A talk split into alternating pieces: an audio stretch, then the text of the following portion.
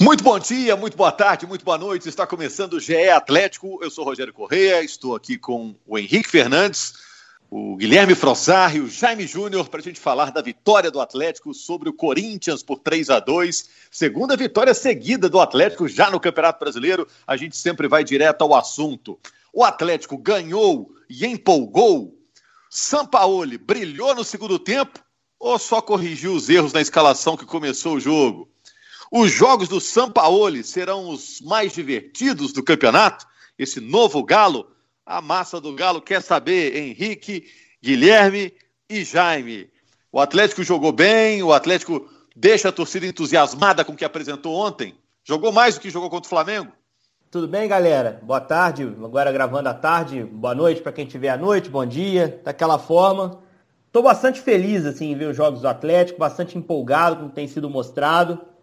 Respondendo a, a, pergunta diretamente, eu acho que sim, eu acho que os, principalmente os 20 minutos ali do segundo tempo do Atlético, é, do primeiro ao vigésimo, minuto por aí, foram melhores do que qualquer minuto do jogo contra o Flamengo. O jogo também teve um perfil muito diferente. Eu não acho nem que dá pra gente dizer que foram correções feitas pelo, pelo Sampaoli no intervalo, mas adaptações no time para que o time melhorasse. Eu, achei, eu concordo com o que ele falou na coletiva, assim, o primeiro tempo não foi ruim. É, o do Corinthians foi muito eficiente. Primeiro tempo do Corinthians. E do Galo nem tanto. Na segunda etapa, o Galo conseguiu compensar a ineficiência com gols de forma rápida, mais um que foi anulado. Mas se você pega a produção toda do jogo, eu acho que o Atlético fez uma boa partida, assim, e acho que a vitória é absolutamente justa, assim, não dá para você contestar de forma alguma. Então eu não me sinto particularmente, não sei Jaime, não sei o Gui, se eu não me sinto particularmente à vontade para fazer muitas críticas ao São Paulo, mesmo tendo saído atrás com 2 a 0 Um abraço aos, aos outros dois participantes. Eu também concordo. Eu, eu, se a gente pegar os primeiros 10 minutos de jogo, só deu Atlético. O Atlético cria aquela, aquela bola do Natan ali pro, pro Marrone, ele sai na cara do Cássio, e aí, méritos do Cássio que conseguiu fechar bem o ângulo. Marrone poderia ter feito 1 a 0 é, na, naquela bola, né? É, a gente teve o chute do Franco também, que o Cássio faz uma defesaça. É, o Atlético criou oportunidades no primeiro tempo, mas deu um tremendo de um azar do Guga ter dado aquela pichotada ali aos 11 aí atrapalhou tudo que o Atlético estava fazendo, né? Porque até o próprio Guga é, sente o gol ali nos primeiros minutos, o Atlético é, passa a errar mais ali naquela saída de bola. O Atlético errou muito passe ali naquele primeiro tempo, sabe? errando muita saída de bola.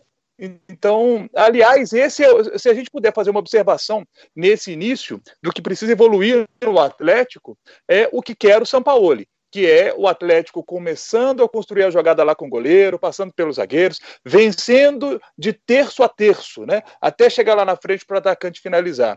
Esse é um processo que o Atlético precisa é, evoluir. O Atlético tem que melhorar nisso. O Atlético tentou fazer isso contra o Flamengo, errado, e o Flamengo chegava para poder criar grandes oportunidades e fazer no erro do Atlético. O Atlético ontem ofereceu isso para o Corinthians é, nessa situação do gol, num, num, erro de defesa, aí não foi um erro de saída de bola, né? O segundo gol, mérito total do Corinthians, ele entra na, eles entram na, na, defesa do Atlético, estava montada para poder fazer o gol, né? É, e depois, no segundo tempo, teve aquele lance, gente, que é como é que é o futebol, né?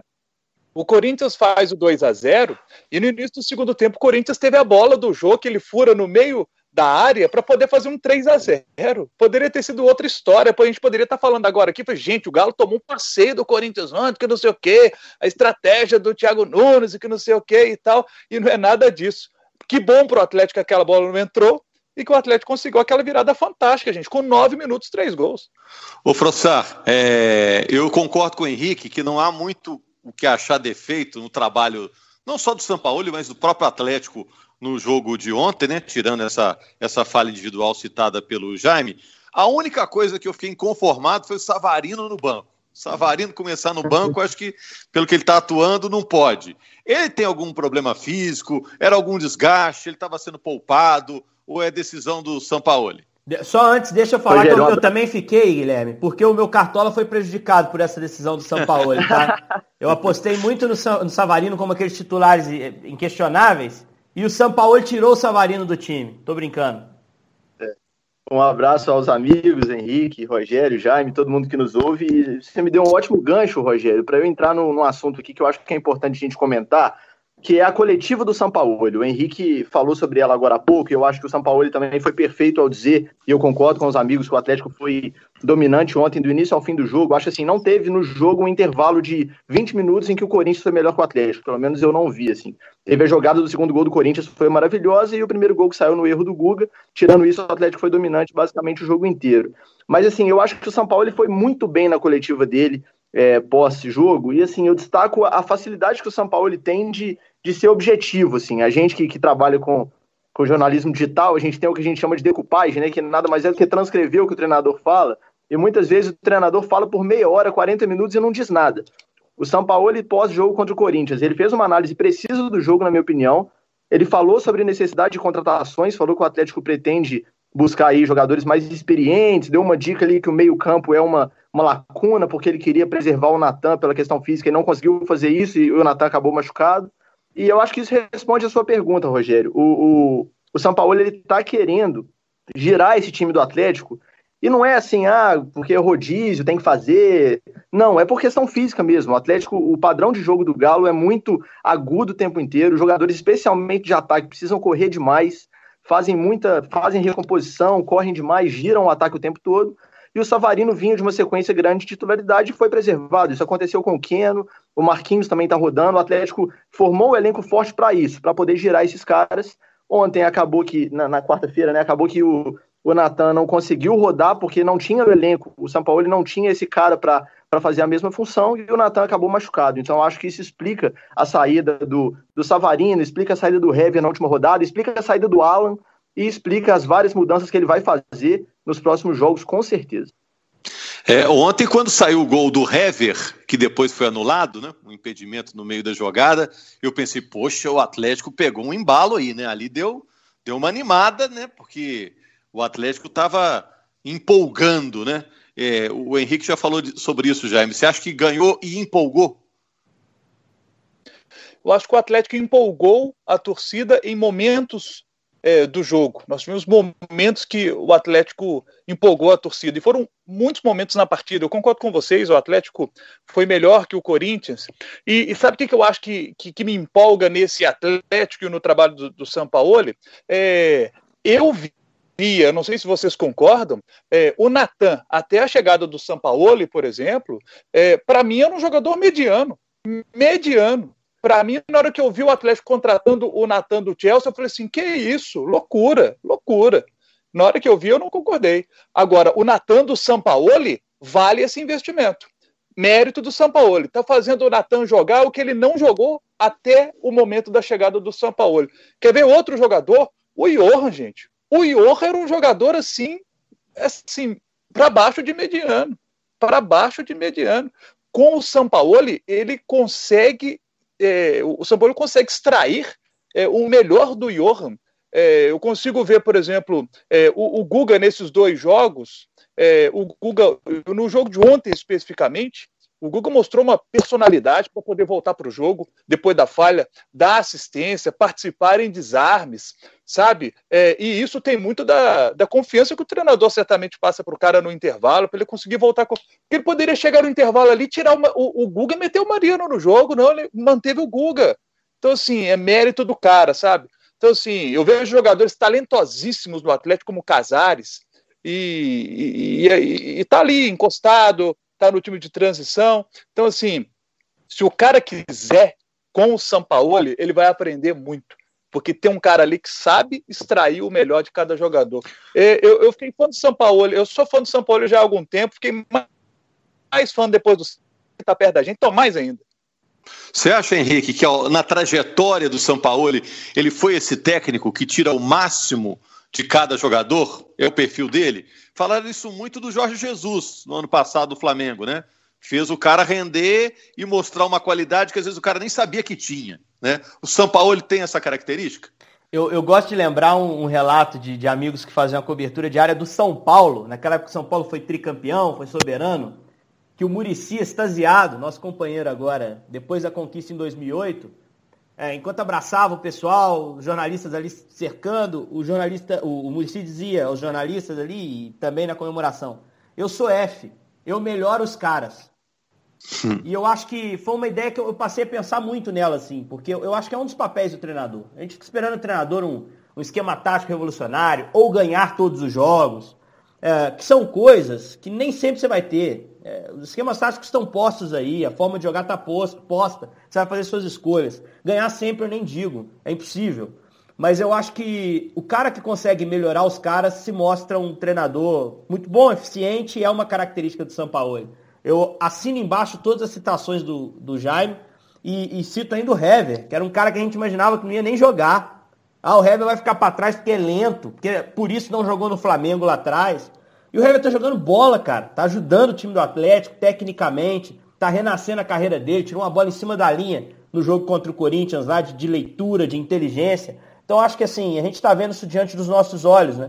E, e acho que ele está fazendo as escolhas devagarinho. Eu, eu só não, não, concordo tanto, nem acho que nem foi nem isso que o Jaime quis dizer, que o, o, cara que quer vai aprender com o São Paulo. Eu acho que ele faz escolhas muito claras também. Ele mandou embora jogadores. Ele está liberando o Otero para o Corinthians. O Casares me parece cada vez mais fora de, de, de cogitação. Mas os que ele escolhe, esses são sortudos e realmente podem beber dessa fonte. É, eu só eu corro o risco de me estender, mas queria citar também um outro trecho da entrevista coletiva, quando o São Paulo fala que é, o, o, time está aprendendo junto uma proposta de jogo que prioriza o ataque. Isso poderia levar muito mais tempo, porque é muito mais difícil você montar um time que joga com a bola no pé. Então isso só aumenta o mérito dele, né? a maneira como ele conseguiu, com esse time, implantar um jeito de jogar competitivo no cenário nacional, propondo o jogo sem ser um time reativo, sem esperar erro de adversário, mas propondo o jogo, sendo proativo em todas as partidas. Mesmo contra o Flamengo, teve seus momentos de tomar iniciativa também.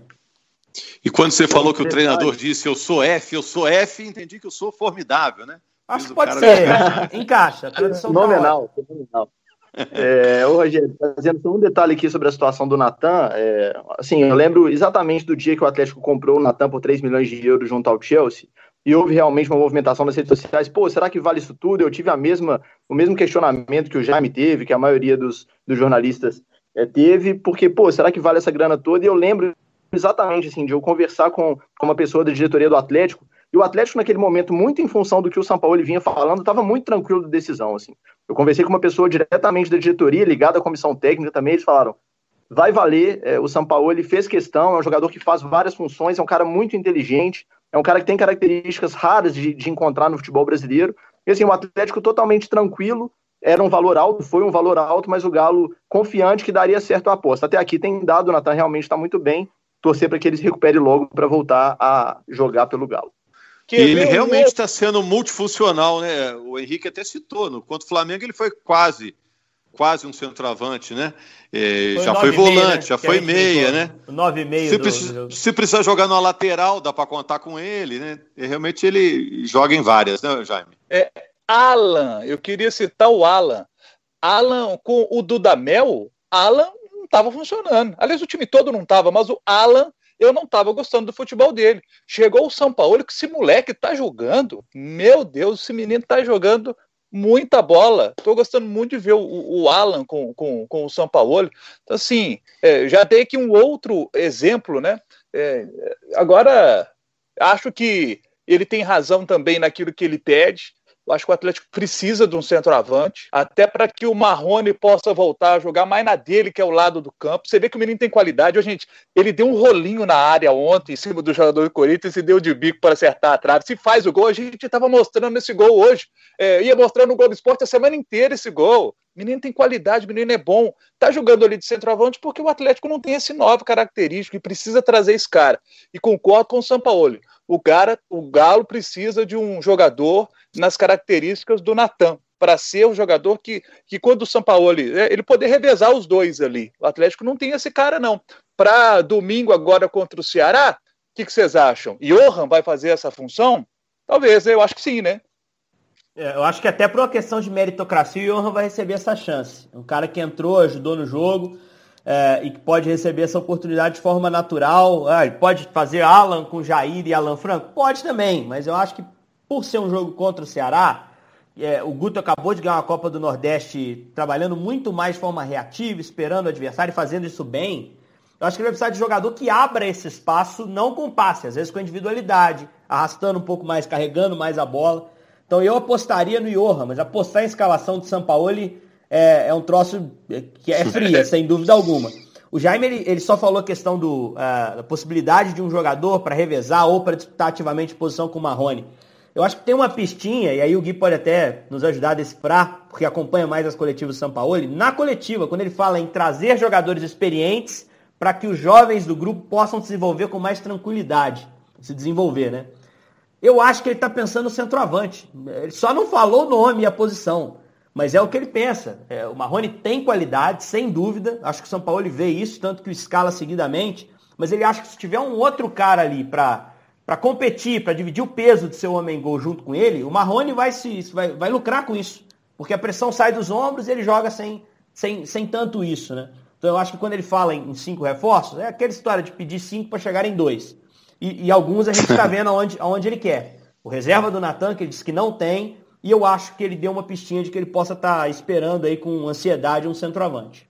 Concordo, é uma pista, sim, Henrique. Assim, é, o Atlético busca um centroavante já há algum tempo, né? E ontem, na coletiva, o São Paulo deu algumas dicas sobre essa característica desse jogador. Assim, ele, ele quer um cara mais experiente, acho que quer sim para o meio-campo também, como você falou, um, um cara para disputar a posição com o Natan, que é titular absoluto quando tem condição física e também o, o centroavante, assim. É, é, o que eu estava dizendo, eu acho que vale a gente ressaltar a qualidade do Sampaoli na coletiva também, assim, é realmente, na minha opinião, fora da curva, assim, o cara, ele deu uma entrevista de praticamente cinco minutos e cobrou reforço sem ser aquela coisa indelicada, sem expor a diretoria, analisou bem o jogo, assim, falou sobre, sobre necessidades do elenco, lacunas, eu acho que ele foi muito bem contra o Corinthians, dentro de campo e também na sala de imprensa. Agora, ele muda muito o time, né? Todo mundo sabe, né? O Atlético está começando muito bem o campeonato, dois jogos, duas vitórias. Ele está com aval, se quiser mexer tudo de novo, vai mexer, está com moral. Agora, quem são as peças-chave nesse novo Atlético? Ele muda tanto, quem que você pode falar? Ó, esses caras aqui são os homens de confiança dele. Tem esses pois é. caras? É. Essa, essa, pergunta é boa, Rogério. E durante a semana eu fui, fui convidado pelos amigos lá do, do Cartola para gravar um boletinzinho para o podcast sobre o Cartola. E era para dar uma dica de escalação do Atlético. Eu fiquei numa sinuca de bico, porque como o Henrique disse, ele, por exemplo, ele escalou o Savarino e ele não jogou. E eu comecei a pensar justamente nisso. Quem são esses caras que ele não deve mexer? Assim, hoje o Rafael é titular absoluto no gol do Galo. O Guilherme Arana, eu acho que tem uma diferença boa entre ele e o reserva, entre ele e o Fábio Santos, então ele também é um titular absoluto, na minha opinião. O Júnior Alonso vem se consolidando como titularíssimo desse time também, porque tem uma característica de saída de bola diferente dos outros zagueiros eu considerava, e ainda considero o Alan uma peça central nesse time. Eu acho que o fato dele ter ficado fora do jogo contra o Corinthians não diz o contrário, diz apenas que ele precisava de um descanso. O Natan é, sem dúvida, uma peça-chave nesse time, pena que machucou agora. E do meio para frente, amigo, eu acho que ele vai mexer bastante. Assim. Eu acho que nenhum dos pontos, é claro, o Keno chegou com status de titular absoluto, mas já ficou de fora e provavelmente vai ficar até por questão física de outros jogos. Ele tem boas opções, tem Marquinhos para revezar, enfim. Então eu acho que seriam esses caras, assim, Rafael, Arana, Alan e Natan, eu vejo caras como. E o Alonso, né? Eu vejo caras como peça-chave no time do São Paulo nesse momento. Não sei se o Henrique, o Jaime concordam comigo. Eu concordo. Eu acho que é por aí, tá? Assim, fiquei. O Savarino era um cara que eu achava também que, que tinha ali aquela, aquele, esse status. Mas a gente tem que pensar também que é, é uma temporada atípica, com jogos se encavalando. A gente sempre fala isso, é repetitivo. Mas é uma realidade, né? Você precisa rodar também para ter esses caras em condições para evitar que aconteça o que aconteceu com o Natan. A gente fica naquela história assim, ah, mas por que que poupa? Antigamente não poupava. Você poupa preventivamente. Você poupa exatamente para evitar correr o risco de ficar sem o cara 40 dias. Porque 40 dias nesse campeonato são oito rodadas, turma. Entendeu? Antigamente, quando você, ou, ou agora até o ano passado, era um jogo por semana, você perdia o cara um mês, eram quatro jogos. Hoje um mês são oito jogos, são nove jogos em algumas ocasiões. Então é, você tenta poupar para não perder o cara forçosamente. E acho que ele vai tentar fazer isso o máximo possível. Eu acho até que os intocáveis, a exemplo do que aconteceu com o Alan no Mineirão, é, em algum momento vão ficar fora. Em algum momento vão ficar fora. Ele vai buscar alternativa. É, se não tiver o Arana, ele trabalha a linha de três atrás com o Fábio Santos, como fez contra o América ele vai arrumar um jeito. O que ele não vai, é, o que ele vai tentar trabalhar ao máximo é, é, um time que entenda a filosofia, que não deixe cair tanto o nível com as mudanças, para que ele possa gerir também a parte física dos seus jogadores. O Galo tem uma vantagem em relação às outras equipes que eu acho que vão brigar pelo título. O Atlético só tem o brasileiro. O que lá atrás, no início do ano, era uma vergonha por eliminações precoces em competições que ele podia ganhar, a Copa do Brasil, que vale grana, e Sul-Americana, que é prestígio, é, hoje pode ser uma vantagem. Né? Você consegue ter ali daqui a pouco é, uma semaninha. Não vai acontecer esse mês porque tem a final do Mineiro, mas daqui a pouco lá na frente vai. No ano passado. Diga, Jaime. Siga os relatores, nada a acrescentar. Aqui, no ano passado ele dirigia o Santos e o Santos aplicava goleadas e de vez em quando também tomava algumas goleadas surpreendentes, né? Dá para dizer então que o Galo do São Paulo vai ser o time mais divertido de assistir, mais interessante de assistir nesse Brasileirão? Já dá para cravar isso, mesmo com apenas duas rodadas? Eu acho que é forte candidato, viu, Rogério? Inclusive, o São Paulo falou uma frase ontem na coletiva, ele falou assim, olha, o meu time ele pensa muito mais no gol adversário do que no gol próprio. Ou seja, o Atlético pensa o jogo o tempo inteiro em fazer gol.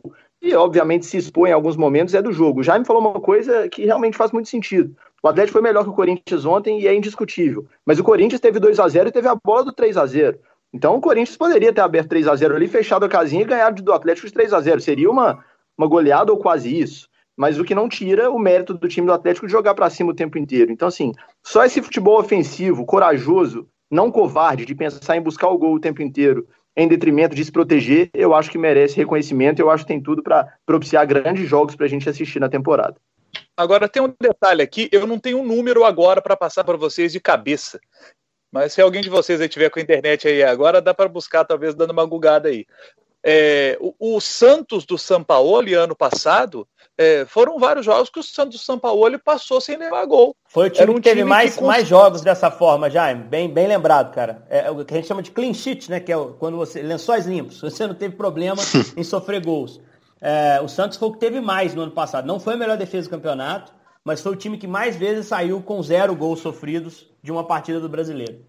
Pois é, gente. E agora tem esse jogo contra o Ceará uma oportunidade, né, Jaime, para dar é, jogo em casa, coisa e tal, né? O orçamento do Ceará não é o mesmo orçamento do Atlético, de dar aquela alavancada lá em cima, né? Consolidar a posição na parte de cima da tabela, né? É verdade. Mas tem sempre aquela história, né? Jogo contra o Flamengo tem é o Flamengo, atual campeão brasileiro, Libertadores, lá em cima o grau de concentração, né? Jogo contra o Corinthians, é o é o Corinthians, é sempre o Corinthians, jogo lá em cima no grau de concentração. Não pode baixar a concentração porque é o Ceará, que é o time que naturalmente, por essa questão do, de menor investimento, é, vai lutar contra o rebaixamento, vai brigar na segunda parte da tabela, com certeza. Agora, ontem eu estava acompanhando o jogo do, do, do, Ceará contra a equipe do Grêmio. É, tem o Kleber, que é um atacante. É, ele é muito alto, é, bola aérea é, certamente eu acho é, aí eu acho que dá para cravar um na escalação do Atlético, que é o Hever, que é o zagueiro mais alto. Vai botar o Hever nesse jogo, porque o, Kleber é grandalhão. Ontem ele meteu um gol de cabeça no jogo contra o Grêmio. É, na estreia ele fez gol também. Então, assim, e, e numa situação diferente, porque foi uma, um, um erro de saída do adversário, bola no Kleber, ele de primeira meteu para o gol. Então, com a bola no chão, ele tem qualidade, com a bola no alto, ele tem qualidade. Tem o Leandro Carvalho, que é o cara que que vai para cima do adversário, é o cara que a gente viu no jogo contra o Grêmio, é, é conseguindo quebrar a linha do Grêmio ali, quando tinha oportunidade de, de ir para a disputa e partir para uma tabela, entrar dentro da área. Ontem teve a oportunidade de fazer um gol. Então, assim, é, é, é um time que tem seus bons valores. Mas se a gente pegar peça por peça, as 11 do Atlético são melhores do que o Ceará. Se você quer ser campeão brasileiro, tem que ganhar do Ceará em BH e lá em Fortaleza. Campeão brasileiro tem que ganhar as duas contra equipes assim. Só sobre o Kleber, quatro jogos, quatro gols. Nas últimas quatro partidas, não diria quatro rodadas, que tem final de Copa Nordeste, ele sempre fez gol. Eu tenho mais medo da marcação do Ceará, Jaime, do que dessas peças de ataque. Eu acho que se os caras encaixarem a casinha, igual encaixaram contra Bahia, Fortaleza, é, com, com esse time do Guto Ferreira, com muita aplicação na marcação, o Galo pode ter alguma dificuldade. Mas eu acho o Galo, São Paulo, mais time que Bahia e Fortaleza, com todo respeito aos tricolores. Respondendo a pergunta do Jaime agora há pouco, o Santos teve 17 clean sheets no Brasileiro 2019, ou seja, praticamente metade dos jogos, né, considerando que um turno tem aí 19 partidas, o Santos saiu de campo sem sofrer gols. Realmente, o time de São Paulo é muito ofensivo, mas o jargão já diz que a melhor defesa é o ataque. Ocupando o campo de ataque, o Atlético preocupa os adversários e, consequentemente, tem boa chance de sair de campo sem ser vazado em muitos jogos. Bom, a gente está gravando aqui no meio da tarde de quinta-feira, né? A notícia está sempre sendo atualizada, mas só para fechar, Frossar, o que está para rolar aí nesse momento que a gente está gravando, né? É, o, o, que tem de mais quente é a possibilidade da transferência do Otero, né? Tem sido discutida aí entre é, Atlético, Corinthians e o intermediário. É, o Otero é um jogador que neste momento está fora dos planos de São Paulo. A prova disso é que ele não foi sequer relacionado para os dois jogos do Galo até aqui no Brasileiro, né, contra o Flamengo e o Corinthians. É um cara que realmente o São Paulo ele tem deixado meio de lado, tem levado inclusive para as relações garotos do time, do, do time de transição, né, o Caleb, o Sávio, foram para o banco e o Otero não foi. É um cara que está meio escanteado no Galo nesse momento. Ainda não há nada fechado, é uma discussão ainda inicial é, embrionária, mas o Otero pode reforçar o Corinthians caso essa negociação evolua. O Otero que tem um dos maiores salários do elenco do Atlético e tem contrato com o Galo até o meio de 2021. Rapidinho, Jaime Henrique. O Otero deveria ficar, deveria sair? Rapidinho. É um cara diferente, uma característica deixei, diferente. Deixei a bola pro Jaime, o Jaime não foi, então eu vou nela. Eu acho que nesse momento a gente tem que confiar muito na avaliação de São Paulo, né? São Paulo é que os treinos são fechados, são Paulo está tentando imprimir ali uma, uh, o seu trabalho, sua característica, e ele toma decisões duras. Ele tirou os volantes, ele tirou os centroavantes. No Santos ele afastou o Brian Ruiz irremediavelmente. Ele pediu o Cueva e afastou o Cueva. Então eu acho que assim, é, vou confiar no, no, gringo, vou confiar nele, uh, achando que o Otero realmente, no pouquíssimo que a gente viu dele com o Sampaoli, me parecia individual demais numa ideia de jogo que é muito mais coletiva. Então acho que faz sentido até pela questão financeira. O Gui falou, é um dos salários mais altos, o Atlético ainda está procurando reforço. Pode ser que se abra caminho aí para resolver uma das lacunas que o São Paulo detectou. Eu já disse em outras oportunidades aqui que acho que o Otero, é, com a bola parada, é importantíssimo. Mas quando a bola está em movimento, que o Atlético está jogando, eu acho que o Otero poderia ser mais participativo, ter uma, uma uma qualidade melhor no jogo coletivo do Atlético. Disse isso aqui há uns quatro podcasts, cinco podcasts atrás, no período aí da, que o futebol estava paralisado. É, porque é isso que o Henrique falou, às vezes ele é individualista demais, toma a decisão errada. Na hora que ele é para fazer o jogo coletivo, ele vai para o jogo individual. E aí o treinador fica louco, né? Então eu acho que por essa questão aí o, o São Paulo deve estar tá permitindo que, que ele vá para outra equipe. É, que o São Paulo não pode ficar louco, né? Se ficar mais louco, se, se, ficar mais louco, vamos ter que enjaular o cara, pô. O Galo doido e funciona muito bem, porque é, é uma torcida que é, é completamente louca, apaixonada, tá tudo combinando direitinho. É, é, pena que não temos o estádio lotado, né? Verdade. A, ter torcida que ia ser, ia ser uma sintonia perfeita. Verdade. Parabéns aí ao Galo pelo início do campeonato, né? A massa do Galo está satisfeita com esse início de trabalho do São Paulo. São Paulo invicto. Seis vitórias e um empate até agora nesse início dele, da era São Paulo. Valeu, Henrique. Valeu, Frossar. Valeu, Jaime. Valeu. Tamo junto. Um abraço a todos. Segunda-feira estamos de volta falando aqui do jogo contra o Ceará do fim de semana. O que, que você ia completar, Jaime? Vamos juntos agora acompanhar esse jogo Atlético Ceará. Estou curiosíssimo para ver porque, como o Henrique disse aqui, é o time que vem para tirar os espaços do Atlético e, e, tem suas qualidades. Apesar do Atlético ser muito melhor pelo investimento que foi feito, mas é um jogo interessantíssimo da gente acompanhar. Todo mundo de olho, a imprensa nacional está de olho no Galo pelo ótimo início no campeonato, né? Valeu, gente. Segunda-feira estamos de volta com o GE Atlético. Grande abraço.